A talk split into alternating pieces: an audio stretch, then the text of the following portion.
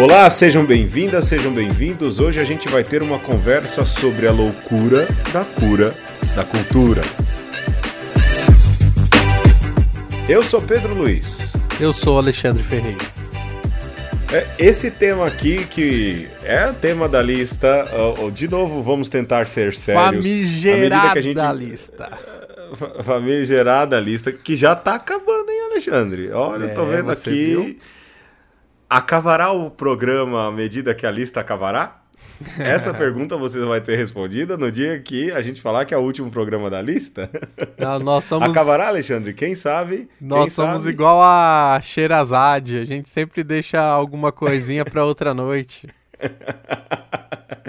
é isso mesmo. Mas olha, esse tema já é difícil de falar. A loucura da cura da cultura. É quase um trava-língua. Parabéns. O Alexandre provavelmente nesse dia estava bem inspirado em falar: não, eu vou bolar um tema, eu vou pensar num tema que vai dar trabalho para o Pedro. Você já sabe, os temas mais rebuscados vêm da mente do Alexandre e aquilo que é galhofa pode vir da mente dele também, mas em geral às vezes vem da minha. vem da minha também. A minha, mas, ô Pedro. Mais delonga, na, ah. Na verdade é tudo galhofa, só que eu dou um verniz de intelectualidade para você ficar, pro pessoal pensar que tem alguma coisa aí. Olha, pessoal, tá aí uma verdade. Não nos leve a sério, porque nem a gente se leva a sério. Né? é, vamos pro jogo então, vai. Eu tenho um jogo hoje que a gente poderia chamar. Ah, tá em época de Copa ainda. É, então a gente vai chamar lá na Rússia, pode ser não? Lá na Rússia lá na Rússia. Eu, eu sei que tem gente que gosta dos dilemas que a gente propõe, então vamos propor dilemas, né? Vamos lá. É, uhum. Já que tem gente que gosta, vamos continuar propondo. Vamos lá então? Vamos lá, simbora. Vamos lá. Lá na Rússia, Alexandre, você prefere que durante todo o mês de setembro você só pode rezar a missa às três da manhã em sueco mas com um cachorro latindo desembestadamente ao teu ouvido oh. durante todo o tempo da missa. Você começa a missa ele começa. E você que termina tortura. a missa, ele para de latir. não é? Esse só pode rezar às três da manhã e em sueco. É sueco, né? Aquela língua que todos nós amamos. E eu não sei uma palavra. Ou você prefere, lá na Rússia, fazer a pior homilia da sua vida. Sabe aquela, olha, pobre em que você Sei. troca é, você troca Zaqueu por Josué, é, você troca é, Simeão por Zaqueu, é, você faz assim erros crassos na sua homilia, pior homilia da sua vida. Só que você faz essa homilia na frente dos seus professores favoritos. Também estão lá ouvindo essa tua homilia péssima os teus pais, não é? Aí o, o seu Antônio e a Dona Zéza, tá também o Alex, teu irmão, é, e também teus amigos padres, os melhores amigos e, e, e, os teus ouvintes da rádio, ou seja, um público que você vai ter que encontrar depois. É, aquele público Rússia, que você, você, aquele público que você quer geralmente impressionar. é que você não quer decepcionar, na verdade. Uhum. Entendi. Lá na Rússia, qual dos dois você prefere? Pedro, esses seus dilemas parecem aqueles sonhos que a gente tem e acorda suando frio assim. Assustado? Assustado. Alguns desses eu não vou falar se eu já sonhei ou não, mas já sonhei, viu? Olha. É, eu eu prefiro esse segundo esse da homilia aí. Uh, é. Porque, assim, decepcionar o, os outros na, na homilia, eu acho que é uma coisa quase inevitável, assim. Eu achei que você falou, eu faço todo domingo, já te dar uma, man... uma moquita já, mano. eu não sei se eu faço todo domingo, não, mas sabe, de vez em quando eu termino a missa assim, meu Deus, eu não enganei. Que, que eu falei, né? Não enganei nem a mim mesmo. Sabe quando você se perde nas ideias assim, fica difícil de Sei. retomar a linha de pensamento? Tipo quando eu me perco aqui com, e conserto na edição, você se perde e eu conserto na edição, né? Isso mesmo. Justamente. É... E ao vivo e na, no meio da missa não dá para fazer? É, não dá para editar, né? É, agora, por outro lado, é, celebrar três horas da manhã já é difícil já. Ah. E ainda mais é, com o cachorro latindo. Olha. O tempo inteiro. É um. Em é um, sueco. É um pesadelo grande demais, assim. Quase e não é o sueco moderno, o sueco, sueco clássico, viu? O, o sueco deve... medieval. É, que creio que deve existir, deve ser bem difícil. oh, então você prefere a pior homilia? Eu prefiro, do que ter que acordar eu, cedo. Eu ia, eu não, eu rezava em sueco. É. Eu já rezei com criança gritando, cachorro no, do lado do altar. Para mim ia ser o problema o sueco, mas é, sei lá. É, eu acho que eu prefiro rezar em sueco do que fazer a pior. Eu também acho. De vez em quando eu faço humilha, eu falo: será que o povo entendeu o que eu falei? Será que eu entendi o que eu falei? Né? Eu falei, será que eu entenderia? preparado? eu falo, nossa, mas eu preparei tão direitinho, saiu isso, na minha cabeça tinha ficado tão legal, é, né? É, e isso é direto. É.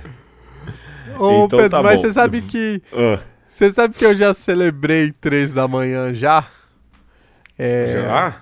Opa! Mas em que? Em encontro, vigília, essas coisas? Ah, eu, por dois anos, eu já celebrei a vigília pascal três horas da manhã. Comecei às três. É... Mas por que isso, Alexandre? É essas, essas loucuras de padre novo, sabe? E... É, tô... Eu tava, tava inspirado naquele ano e pensando assim em toda a dinâmica da, da sexta-feira, da Semana Santa, né? E como na sexta-feira a gente termina ah. três horas da tarde. E aí conversando com o pessoal da liturgia, eu falei, olha, seria legal se a gente começasse às três da manhã. E o pessoal embarcou. e foi bom, foi foi legal. E tanto que no outro ano eu não queria fazer e o pessoal falou assim: Padre, vamos fazer três horas da manhã. Foi muito louco ano passado. E aí a gente repetiu. E. Cê é louco. Mas muito Cê mais, é assim mesmo, pelo exercício mesmo do que. Mas foi muita gente no dia dessa missa, não? Foi. É, o, a galera o...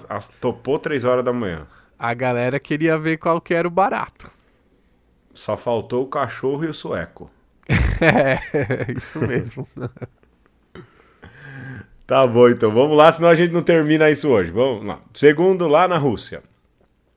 Você preferia deixar crescer um bigode que nem o do Charlie Chaplin e daquele outro sujeito que eu não falo o nome é, durante todo o mês de outubro, mas aí sem deixar crescer qualquer outro pelo no rosto, né?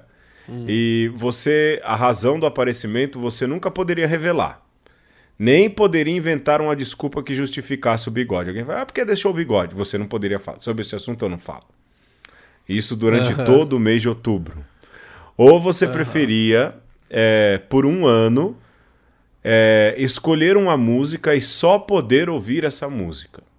E se você ouvisse uma outra música por acidente, por exemplo, passando na rua, tocasse, não é? Lhe cairia um dos dentes da boca. Uau! Qual você prefere lá na Rússia? ah, olha, esse dilema agora foi gigante. Foi cruel, foi cruel. Vamos foi. lá.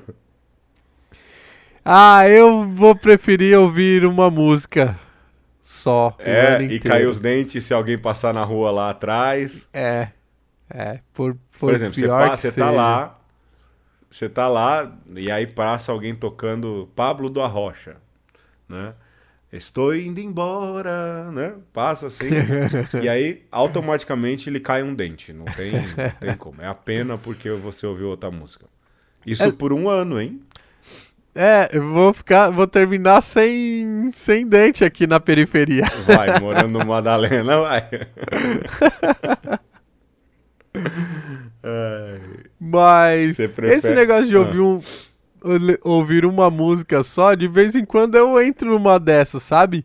É, eu tava reparando outro dia, faz um tempo que eu não troco a, a minha playlist no, no celular. Então eu acho que eu, Sim, mas. eu me adaptar, Mas aí é uma playlist. Sim. Mas aí é uma assim, playlist, né? Não, mas pra dizer que às vezes eu aperto o botão de repeat numa música e fico escutando por muito tempo.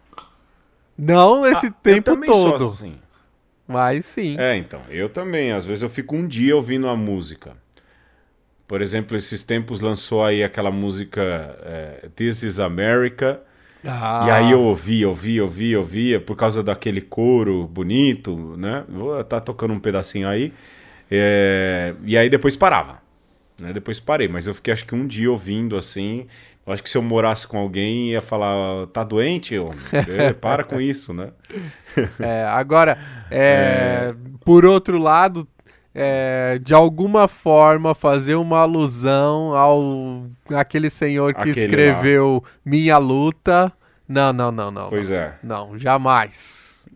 De jeito nenhum. É. Com por isso essas pus, é um ideologias não dá duro, pra hein? flertar. É, Não dá nem pra é. brincar. Por isso? É, então. Não dá pra brincar.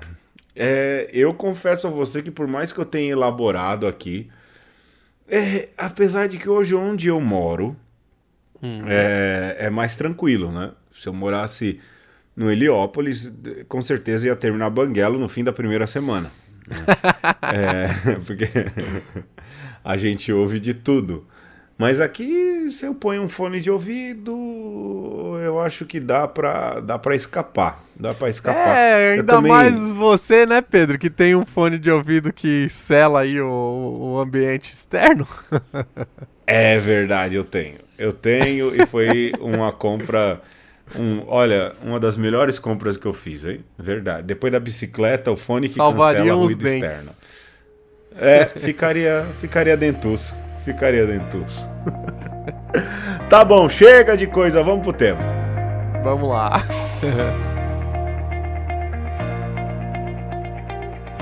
Na experiência humana, não encontramos, de modo algum, que as diversas atividades que constituem o mundo da cultura convivam em harmonia. Pelo contrário, contemplamos a luta perpétua de diversas forças em conflito. O pensamento científico contradiz e suprime o pensamento mítico. A religião, em seu mais alto desenvolvimento teórico e ético, está sob a necessidade de defender a pureza de seu próprio ideal contra as fantasias extravagantes do mito ou da arte. Resulta, pois, que a unidade e a harmonia da cultura não são nada além de um pium desiderium, uma fraude piedosa, constantemente frustrada pelo curso real dos acontecimentos.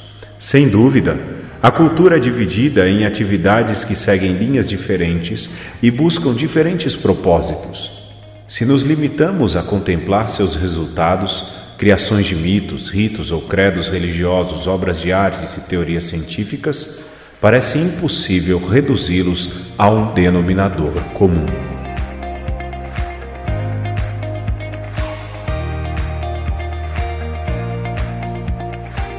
Mas que capricho, hein, Alexandre? É, eu falo, dali só vem. Eu é Drummond falando futebol. Dele, Ernest Cassirer. É isso mesmo o nome? Cassirer. Cassirer. Introdução a uma filosofia da cultura. Chique, Alexandre. É. A gente tá ficando cada vez mais parecendo que a gente é inteligente, né?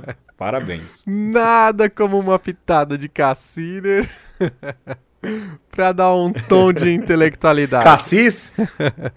Cassis no creme de papai é uma delícia. Cassirer no creme de papaya. Aí. Dava o nome de um podcast, hein? Fica a dica aí pra quem tá ouvindo. Olha aí, se você quiser montar um, um Cassirer no creme de papai. Ai, começou. Nem, olha, não dá nem 15 minutos de programa, a gente já tá nessa Aca- viagem. hein? acabou, acabou a intelectualidade, ó. Já Acabou. Já foi Acab- pra galhofa. O que teve de. Aliás, a nossa produção cultural baseia-se na galhofa, né, Alexandre? é isso mesmo. Mas, a, é, em resumo, é, é, cultura é, é, quase que o, o, Eu gosto de pensar assim, eu lembro que eu sempre dizia isso. É o extrato, é o suco que, se se espremesse um, um, um grupo, uma aglomeração de pessoas, não é? uma sociedade, é aquilo que ele é capaz de produzir. Não é? É, é bem por aí, né, Alexandre? É, mas segundo o Cassirer, você vai pegar esse grupo, vai espremer e esse sumo vai ser ao mesmo tempo água e óleo. Você não vai conseguir misturar, né? É um, aglutinado aí que nem em si mesmo não dá liga. Sim. E, e não dá mesmo, não é? Não tem como, porque da mesma maneira que existe uma multiplicidade de, de, de, de personalidades, de esperanças e de qualquer outra coisa que se componha é, uma, uma sociedade, é, a cultura também vai refletir isso. Né? É, mesmo no aspecto é, é, religioso, ele trata aqui da religião, você não vai encontrar um, tão som, um aspecto somente. E a religião também é um produto cultural. Sem dúvida. É, ela é, é, é, classificada como tal. Mas é, mesmo entre nós, por exemplo, nós que somos católicos, nós somos todos iguais? Seja sincero, você que ouve, não é? é não somos, viemos de escolas teológicas, escolas de, eclesiológicas, aí fica uma palavra difícil, mas é a que cabe, diferente, e isso também é produção cultural, né? A gente nunca vai ter uma cultura única, é, monocrática, acho que esse é o termo, esse é o termo correto, né? Homogênea, não. Ela sempre vai ser retrato da diversidade de personalidade, né, Alexandre? É, só que quando a gente fala sobre cultura, geralmente a gente deixa esse dado de lado. E aí nós ingenuamente falamos assim, a cultura brasileira, ou ainda a cultura nordestina, ou é. Né? A religião católica. Ou o que é pior, quando a gente deseja, é, é, já pisando na linha do, do, do, tema, ou quando a gente quer depreciar, a gente diz isso é um sem cultura. Isso é um sem cultura. É. Exatamente. Esse é um sem A gente ouve muito isso, né?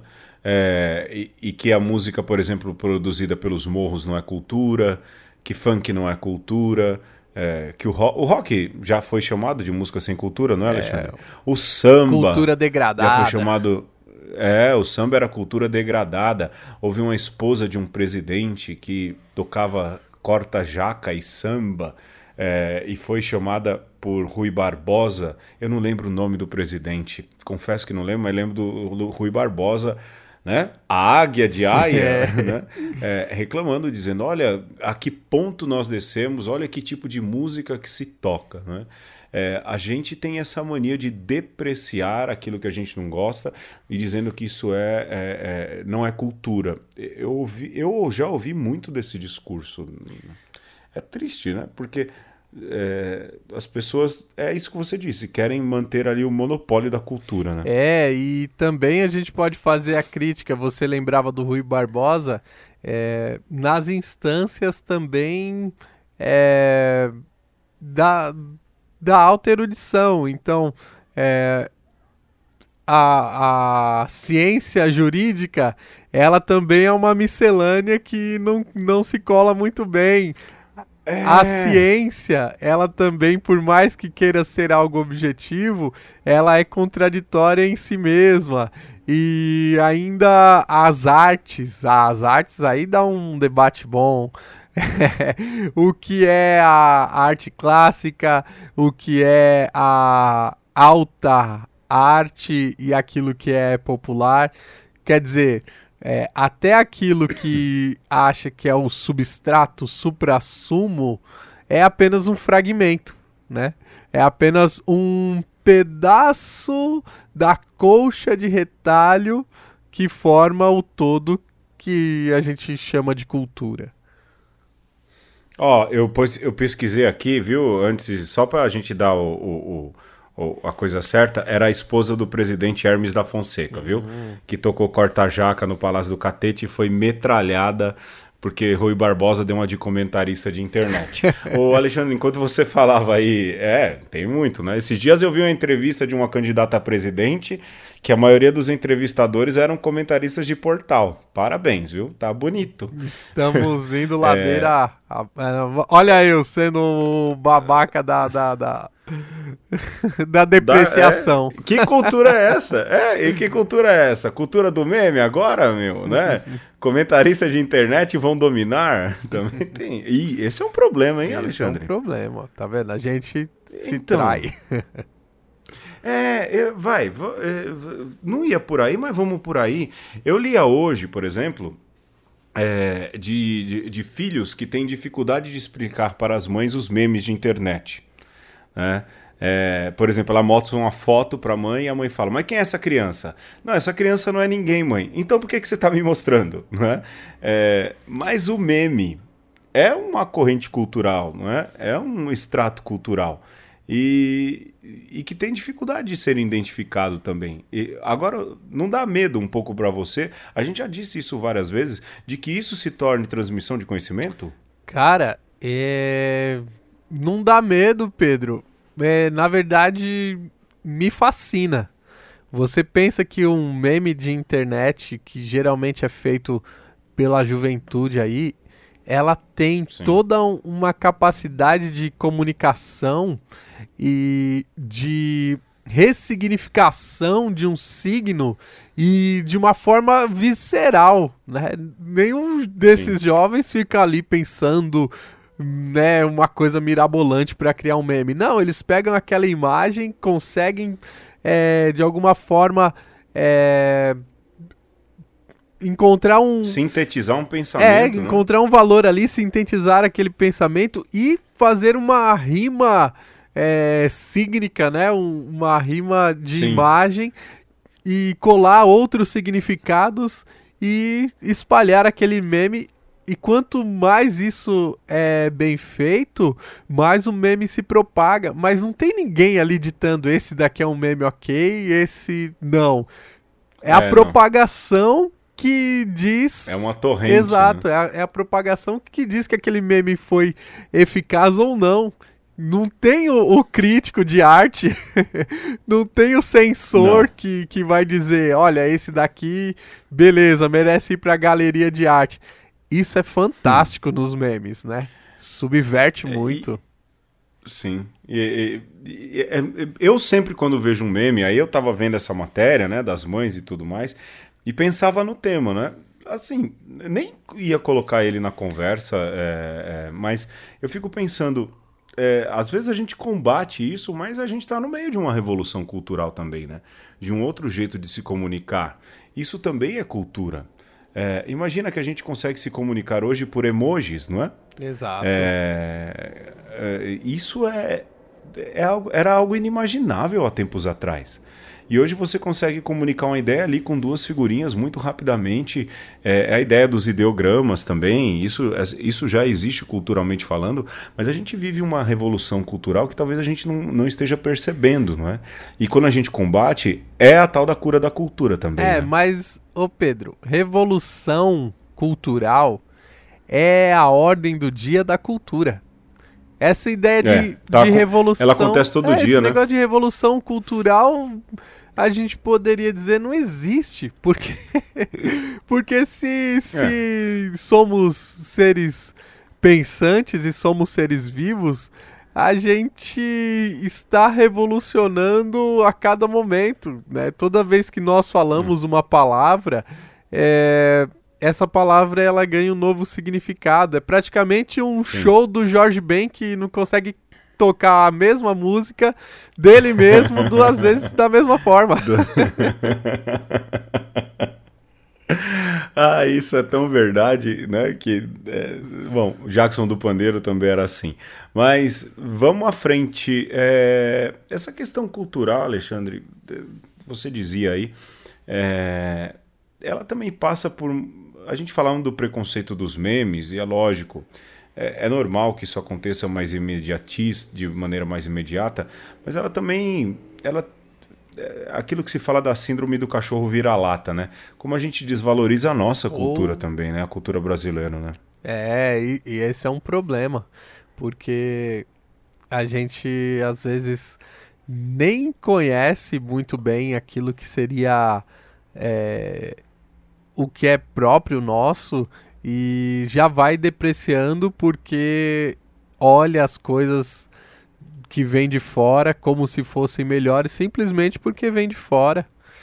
E às vezes nem é tão de Sim. fora assim, e às vezes nem é tão do outro, porque o outro é, se relaciona com aquele produto cultural de uma outra forma. Então, na medida que nós começamos a nos relacionar, vou dar um exemplo aqui para não ficar muito abstrato.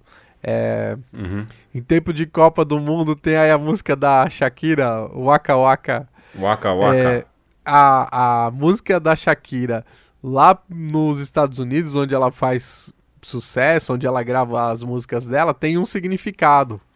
É, uhum. Na Colômbia, que é o país de origem dela, é outro, porque a música é de uma colombiana. Para nós, brasileiros, pela nossa história e a nossa relação com essa música, tem um outro. Né? Para não dizer que pode, pode ter um significado para cada um de nós que ouvimos. É, é que nem. É, vai, você usou a Shakira de exemplo, eu trago mais pra cá ainda, né? Que é a Anitta, né? Pois é. é que, vai, cobram aí há uma série de discussão com movimentos sociais e tudo, mas os Estados Unidos enxergam ela de uma maneira, quem é da periferia enxerga ela de os outro. Latinos. Quem tá de é, os latinos enxergam de uma outra maneira. O quanto o mesmo produto cultural ele pode ter assim uma, uma aproximação diferenciada. E a gente de, deprecia no fim, né? É... Vai, você pode até não gostar, eu também não sou fã. Mas volta aquilo, né? É, as, é, você já disse que gostava, né? Naquele fatídico programa. É... Eu não me lembro nada daquele programa. ok, mas ouça, ouça que você vai lembrar. Né?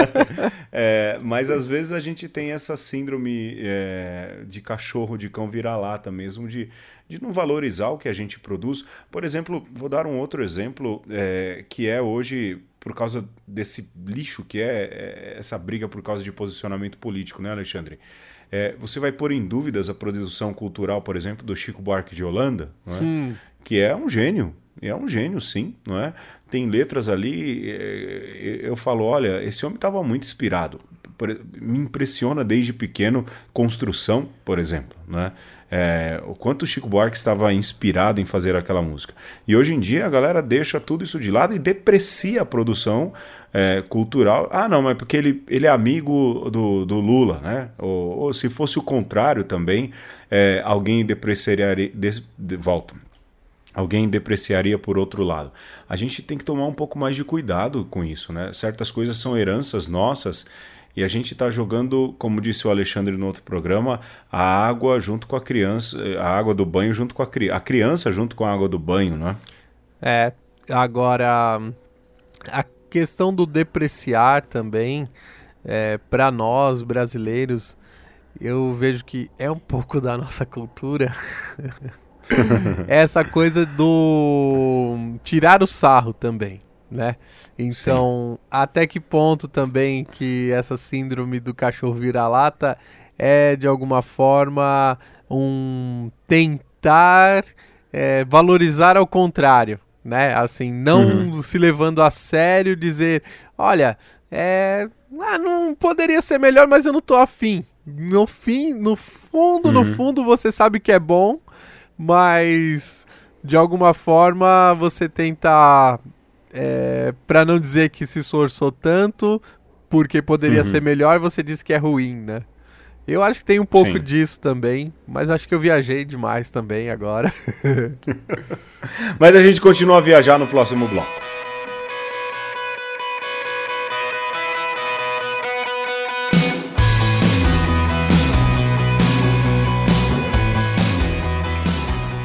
Nós estamos falando sobre a loucura cura da cura da cultura.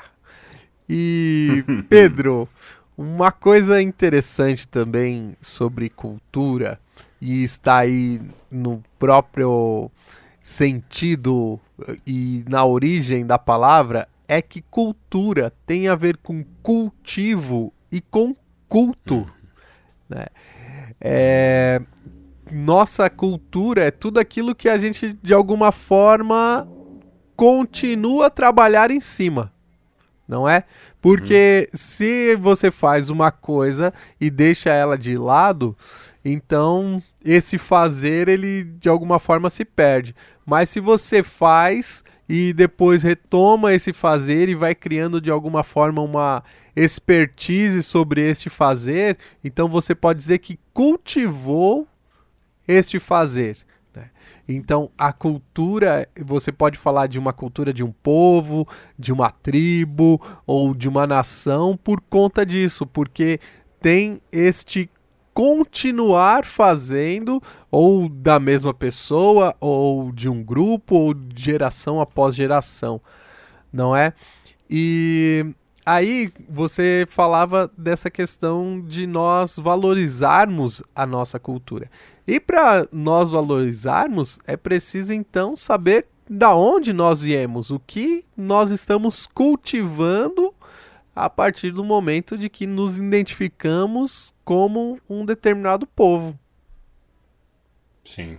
É, aí volta, volta e meia a gente fala. Eu acho que a gente já podia incluir também o Darcy Ribeiro no bingo uma conversa, né? Porque ele fala aí da, da, da tríplice raiz da cultura brasileira, né? que vem aí primeiro dos povos indígenas, que são os povos originais, os donos originais aqui da terra, é, fala que o outro tripé da, da cultura brasileira vem dos portugueses que aqui chegaram, e depois ele fala também é, da cultura dos africanos, né, que vieram por conta da escravidão. E aí ele desenha ali o povo brasileiro, é a obra-prima de Darcy Ribeiro, ele desenha que a nossa origem vem dali, não é? O nosso tripé cultural. Mas eu tenho para mim, né, que vai além, não é, Alexandre? Que vai muito além. Eu lembro que eu lia uns artigos de um moço chamado Georges Bourdocan. Eu não sei se era com você que eu estava conversando não. isso ou com alguma outra. Acho que foi com o padre Rodrigo Pires, né? Que resolveu fazer árabe. Né? É. Imagina. Padre Rodrigo Pires é um amigo em comum nosso que adora aprender línguas, né, Alexandre? Rapaz, ele aprendeu Itita, para vocês terem uma ideia. E, fazendo escrita cuneiforme, ele adora essas coisas e aí resolveu aprender árabe. E ele falando ali da relação da língua portuguesa com a língua árabe. E eu lembro de um, de um moço chamado Georges Bourdocan que falava da, das raízes árabes da cultura brasileira. Uh, rapaz. Há também. É bonito, bonito. Jorge Burdocan trabalha muito sobre isso. É, mas nós temos. E ele falava das, das palavras, não é?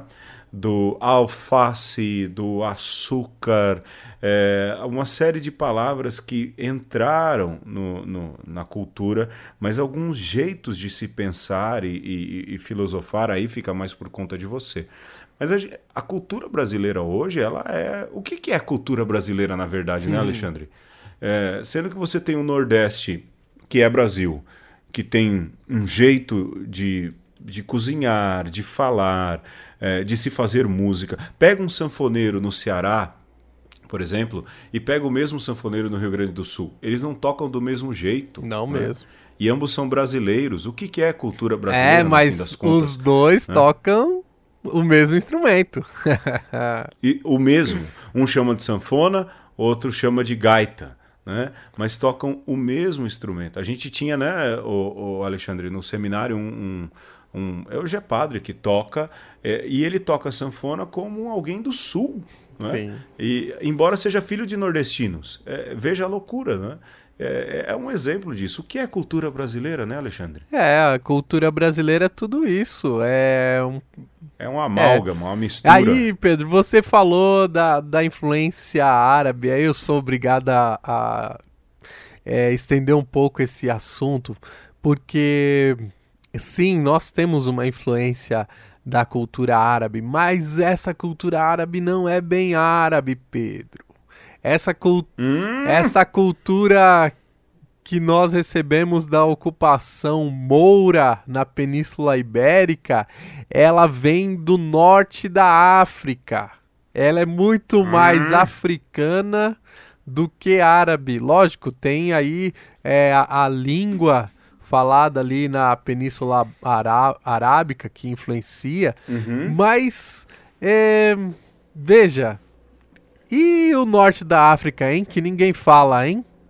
Que pois é. tinha toda uma riqueza ali cultural desde Cartago e aí que tem a ver com o nosso tema, inclusive nessa loucura da cura da cultura, o Império Romano tentou deletar Cartago do mapa. Aníbal Barca, o terror de, de Roma, né? Pois é, só que não conseguiu. É, o máximo que a gente consegue é ocultar. Uhum. ocultar uhum. aquilo que nós nos apropriamos do outro. Então, é, se você para para pensar que sim, né, houve uma propagação da religião muçulmana no norte da África e depois esta é, cultura norte-africana vai até a Península Arábica carregando o símbolo da língua árabe, você tem uma amálgama cultural muito louca, assim, no bom sentido, Sim. ali na Península Arábica, que depois vem parar aqui no Brasil, né? Que já é é, mediterrânea, ao mesmo tempo norte-africana e também tem um pé na cultura celta porque os lusos que ali estavam em Portugal eram uma tribo celta e tudo isso nem estamos entrando aí nas outras matrizes, hein? É, já é uma mistureba e tanto. E, e, a cultura, no fundo, é isso, né? Sim. É, é, é, o problema é quando a gente quer ser, eu acho que é essa palavra, autóctone, uhum. né? Que é só um, de um jeito. Ou, quer, ou, ou o mito exemplo, da pureza, né? É, e hoje isso vem muito em voga, não é, Alexandre? Esse mito da pureza cultural, é, o que é perigosíssimo, porque beira essa questão de pureza cultural é perigosíssima porque beira muito um discurso nazista, não é? Ou beira muito um discurso fascista. E aqui a gente usa a palavra com propriedade, não os borbotões como andam usando aí, sem invocar a lei de Godwin, né? É, que é a lei que fala que toda discussão, quando fica sem saída, a parte que está perdendo coloca Hitler, ponto, pronto, né? Ganhei, ganhei, ganhei a discussão, né? Hoje em dia, qualquer coisa, na, na, na terceira fase de uma discussão, as pessoas já já compara. Sabe quem era assim também? Ele, não é? é mas esse, esse, esse pensamento, vai, monocultural ou, ou, de depreciar a cultura estrangeira, que já não é mais nem a produção cultural de um jovem ou outro, mas a, a, a produção cultural estrangeira, é perigoso, não é? Eu lia essa semana que a Universidade Federal do ABC vai colocar é, afromatemática como disciplina obrigatória. Show de bola. Né? E afromatemática não é só a questão dos matemáticos negros, mas um jeito de se fazer matemática no continente africano. Afinal de contas, aqui no Brasil, isso é, é extremamente é, pertinente, e aí volta ao Darcy Ribeiro, porque uma das, das origens da nossa cultura vem da raiz africana. Como se fazia matemática na África? A gente deve muito, por exemplo, já que tá, a gente está falando de matemática, aos povos árabes, não é, Alexandre? É, e aí, quando você fala, não é? A gente deve muito, você explica melhor, e aí as respostas das pessoas era, era, eram algo é, era algo de um preconceito e esse preconceito na verdade está instalando um, um, pensamento monocultural, né? É, dizendo, olha, é, vai, vai, assim, vai ensinar afromatemática. Eu vou ler aqui algumas respostas. Teve gente que escreveu assim: é, para aprender a contar miçangas. Não é? é um Outra pessoa respondeu assim: vai ensinar afromatemática para aprender a calcular os seus roubos não é? Outros, um negro escreveu, então eu vou tirar 10, não é? Hum. Olha aí também, é, para dizer que isso não é só discurso de gente branca, não é? O, quão há uma, o quanto há uma má interpretação dessas coisas. É, eu não sei se foi você que me falou também de, uma, de, de dificuldades, por exemplo, com filosofia árabe na, na, na, na, academia, não é? É, não só a filosofia árabe, é, que ela é muito mal entendida, mas a própria afrofilosofia também, que ela é, negli é. negligenciada. Né? A gente ouve por aí falando que a filosofia nasceu na Grécia e nada mais. para não dizer é, nada mais calhorda, vamos dizer nada mais enganoso. Sim. É a, essa é a cura da cultura, não é, Alexandre? Sim. É a tentativa de curar a cultura eliminando aquilo que aparentemente nos parece negativo. É. Né? E que tem tanta riqueza quanto a nossa. É, veja, é... todo mundo, ou todo mundo sabe, não, né? Mas se você for pegar é, a história do próprio Platão, que é um dos grandes expoentes da filosofia como nós conhecemos hoje, tem o seu período ali que ele vai estudar no Egito. né? E depois o Pitágoras, né, trazendo para matemática também, vai estudar no Egito.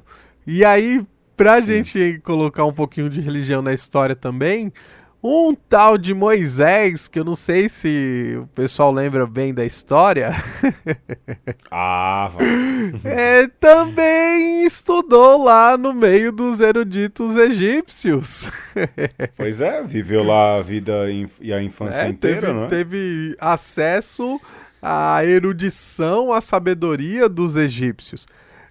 E aí surge a pergunta, embora não sejamos biblistas, né? O quanto, hum... o quanto do código que é lei hum... importante tem de influência de uma outra cultura que não é, que não é, é, é a judaica, porque ali a cultura judaica era uma cultura informação. Aí você pode dizer, é, mas isso aí é palavra de Deus revelada? Sim, mas escrita por alguém em um ambiente cultural. Não vá, a, a igreja reconhece isso é, de maneira patente no Concílio Vaticano II com a Constituição Dogmática Dei Verbum.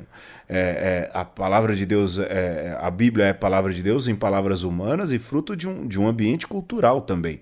O quanto essa lei também não é extrato cultural de uma outra cultura, pois não é, é. Alexandre? E aí você lembrava também da, do quanto a gente depende, a nossa matemática hoje ela é dependente é, não só da matemática árabe, mas da matemática hindu-arábica, ou seja, começa lá na Índia. né? Eita, e... aí a galera do monoteísmo, que né, radical, vai pirar, hein? Vai mandar parar de estudar matemática. É, né? ou seja, é, se dependesse da Europa, a gente estava fazendo conta com número romano ainda.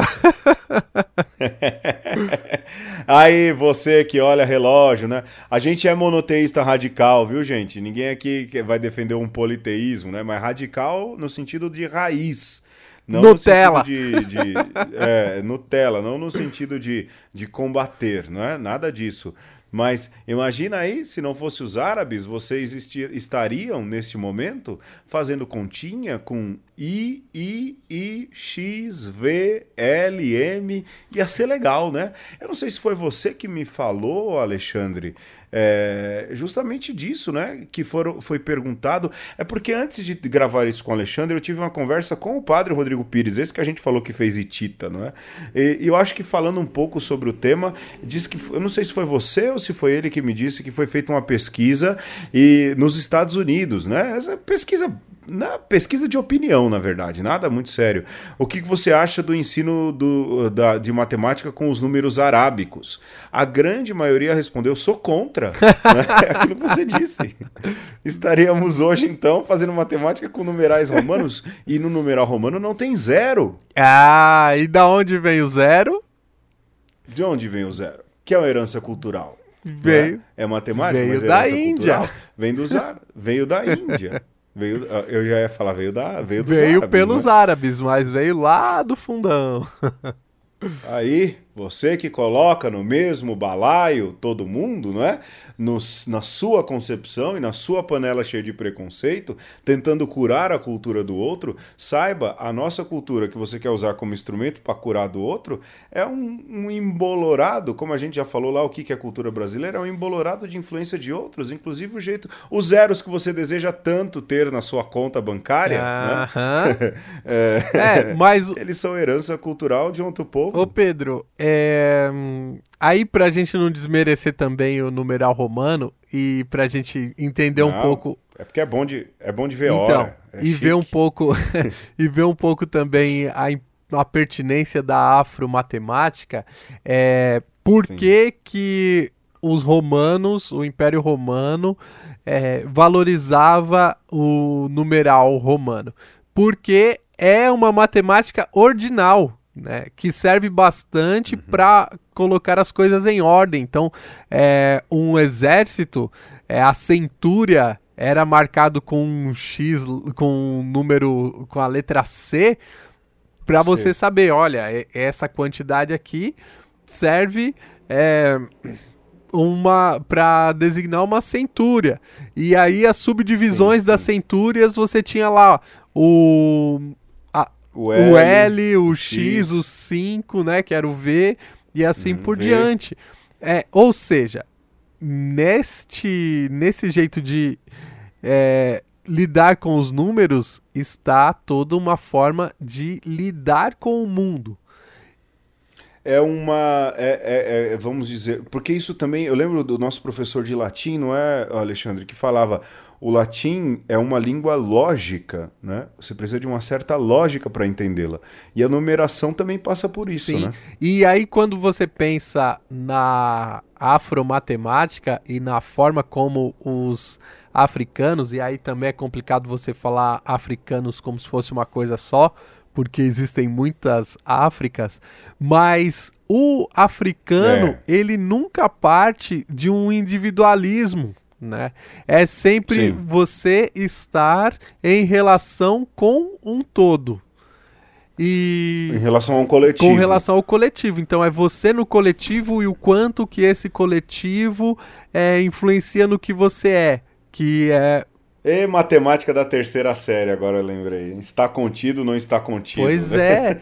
é. é. E aí eu, eu tô pensando aqui na filosofia Ubuntu e, cara, hum. quando que essa afromatemática pode nos curar aí de, um, de uma compreensão de mundo que ela não é simplesmente abstrata, e esse é um, uma crítica que a gente pode fazer para a matemática árabe, que ela é abstrata por quê, Pedro? Porque era usada basicamente para o comércio. então, é. É, se você trata pessoas como números e, sobretudo, como números indo-arábicos, você está necessariamente despersonalizando, né? E porque a matemática financeira ela necessariamente precisa dessa despersonalização, que não cabe muito bem na matemática romana, podemos dizer assim, e eu quero intuir que também não caberá na matemática africana. Pois é, e olha, eu, se você vê as respostas aqui, são as mais tristes e, e, e mostram o quanto na verdade, quem faz esse, esse tipo de, de, de, crítica está atrás em um enriquecimento cultural. Não é dizer que as pessoas não têm cultura, mas o quanto são pobres culturalmente falando. Né? A gente, por exemplo, falando, olha, quantos negros. Então quer dizer que nesse curso vai se aprender quantos negros são necessários para se trocar uma lâmpada? Veja é, é, triste você, em 2018, depois de Cristo, aliás, depois daquele que é uma das maiores referências de diálogo com os outros, daqui a pouco a gente chega aí, não é, Alexandre? É, alguém faça um tipo de comentário, uma piadinha assim, não é? É, é, triste. Por exemplo, como calcular quanto tempo você vai levar em cana por roubar X de Y? É, é triste você ver o empobrecimento cultural que chega a ponto que chega a ponto de fazer esses, é, é, esses comentários depreciativos criminosos a respeito de algo que contribuiu muito até para o jeito com o qual talvez essa pessoa viva. É triste saber que a gente chegou nesse ponto. Eu diria que não é um empobrecimento cultural, é um empobrecimento de caráter, sabe? É, não, falta caráter. Na minha opinião, falta caráter também. É, aqui a gente tá falando de cultura, uhum. né? So, eu, eu tenho para mim que a grande maioria dos caras que querem curar a cultura do outro tem uma pobreza cultural muito grande, mas eu concordo com você, falta caráter também. Isso é mau caratismo. É, a gente tem que jogar, falar, dar nome aos bois, não é, Alexandre? Sim. Ô, Alexandre, mas você, a gente já pisou aí na, na linha, não é? É, e lá no começo da conversa a gente, ah, vamos falar de Jesus? Não vamos falar de Jesus? Lógico, vamos falar, mas em, em, em que ponto, não é? E eu vou voltar para aquele seu primeiro pensamento da samaritana, que a gente tinha conversado uhum. antes, não é? É, porque se você pegar, por exemplo, a Samaritana está no capítulo 4 do Evangelho de João. É a primeira vez, é, e quem faz essa sacada foi um russo, um padre ortodoxo de outra cultura, olha aí, né? É, que faz essa sacada, que é a primeira vez que Jesus fala que ele é o Messias, assume isso para alguém de fora, é para uma estrangeira, não é? Sim. é? Para uma samaritana.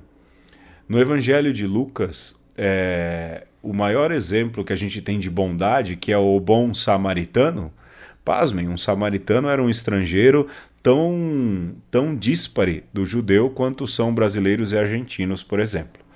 É, é, é, talvez Jesus tenha dado esses toques, né, esses petardos de que a cultura do outro também é sujeito de revelação divina. E às vezes a gente não percebe isso, né? A gente acha que só com uma cultura de um pensamento tão somente cristão é que é se possível viver o cristianismo, só de um jeito. E Jesus faz o caminho inverso e a gente esquece, né? É uma pena ver isso acontecer.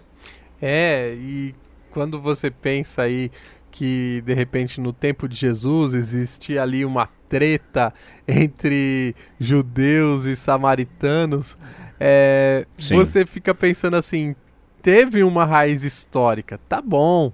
É, mas quando você olha um pouco mais para trás, você percebe que essas do, esses dois grupos eles têm uma raiz em comum, né? Então a questão é a gente mantém o conflito, a gente bota lenha no conflito, conflito se nós queremos é, nos ater a um ponto da história.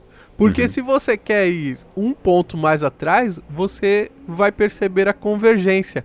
E nosso Senhor, nesse sentido, ele, sobretudo nesse episódio com a Samaritana, ele transcende isso. Ele consegue Sim. dialogar com ela porque sabe exatamente que não é aquele ponto onde houve a divergência que determina a história e, a, inclusive, aquela uhum. mulher também, quando ela fala assim, nossos pais, se referindo ao poço de Jacó, é, já lembra Jesus que e reconhece em Jesus um irmão. Né? Nosso pai Jacó que nos deu esse poço, ou seja, ela também já é, flexibilizou aí essa, essa, esse momento onde eles já não se identificavam, né? Sem dúvidas, sem dúvidas. E o quanto é, e, e me chama a atenção, isso a gente precisa se lembrar e se esquece. É, sobretudo, sempre a ala que quer curar a cultura do outro, né, Alexandre? Sim. O quanto a gente se esquece que Jesus era muito bom em dialogar com a cultura do outro e mais do, mais do que isso apontar para os judeus do seu tempo que é do outro que vem os melhores exemplos daquilo que é divino é do samaritano, é, da samaritana, é, e, e, mesmo o Evangelho de Mateus pontua é, que, embora venha é, é, dos judeus a salvação, várias vezes ele remete também a outra cultura. Jesus diz aí que a rainha do norte é, vai ter precedência na salvação, ou seja, diversas vezes Jesus aponta para a riqueza cultural que o outro tem. Então é, é, triste e perigoso quando a gente deleta isso é, é, do nosso arcabouço religioso, né, Alexandre? E acaba deixando se sobressair, acaba deixando ir à frente muito mais um, um, um jeito um, único e a gente achar que só é esse jeito é, sem levar em conta que há outras culturas aí que também podem ser lugares em que Deus conversa, é, em que Deus se manifesta também. E aí nós podemos lembrar também o discípulo de Jesus, São Paulo, que vai uhum. dizer uhum. ali na sua carta aos Coríntios: é, Eu me fiz judeu com os judeus, eu me fiz grego com os gregos, para ver se ganhava alguns para o reino de Deus. Ou seja, é, você conseguir olhar a cultura do outro também como esse lugar onde Deus se revela, significa que é, você precisa aprender do outro aquilo que ele tem de bom. Né? E Sim. que bom quando a gente não entra nessa paranoia de achar que ah, o meu que é o bom e o do outro é o ruim. E. Precisa ser curado. Precisa ser curado, precisa ser doutrinado. Purificado. Purificado, catequizado. é. Mas é, é preciso, então, se queremos curar alguém, que sejamos nós mesmos que nós possamos não curar a nossa cultura também, mas olhar para aquilo que nós temos a oferecer para o outro e oferecer o nosso melhor, é, não a partir da depreciação do outro, mas mostrando aquilo de bom que é, nós podemos construir juntos, né? Nessa ideia de revolução cultural contínua, a revolução maior é a do encontro e não a da, da separação ou da erradicação do que o outro tem para te oferecer.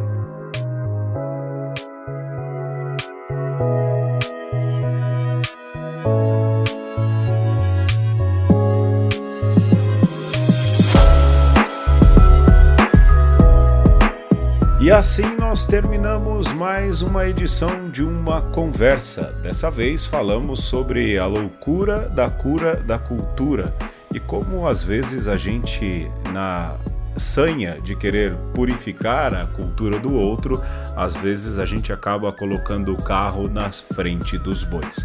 A gente gostaria de agradecer a sua audiência, você que nos ouve toda semana baixando lá o programa pela internet, nos seus aplicativos de podcast. São os nossos nove fiéis ouvintes. A gente quer agradecer muito vocês que entram aí na página da, do Facebook Uma Conversa. A gente já está perto de 300 ouvintes, hein, Alexandre? Oh, Eu fico beleza. me perguntando se todos esses ouvem de verdade ou só curtem porque são amigos nossos, né? e querem ver lá os vídeos semanais. Mas muito obrigado você que ouve na rádio, muito obrigado você que ouve aí na internet. A gente faz com muito carinho esse programa e faz, lógico, é, por amor à mídia do podcast. Eu fico por aqui, até semana que vem, Alexandre. Até semana que vem, Pedro. Eu também gostaria de lembrar que se você quiser mandar um psicotrópico para nos curar das loucuras podcastais ou das bobagens que nós falamos, manda um e-mail para conversa conosco gmail.com. A gente fica feliz. E se você quiser também, pode nos seguir nas redes sociais. É sempre o número 1 um e conversa no Instagram, no Facebook e no Twitter. E é isso. Valeu. Tchau e beijo.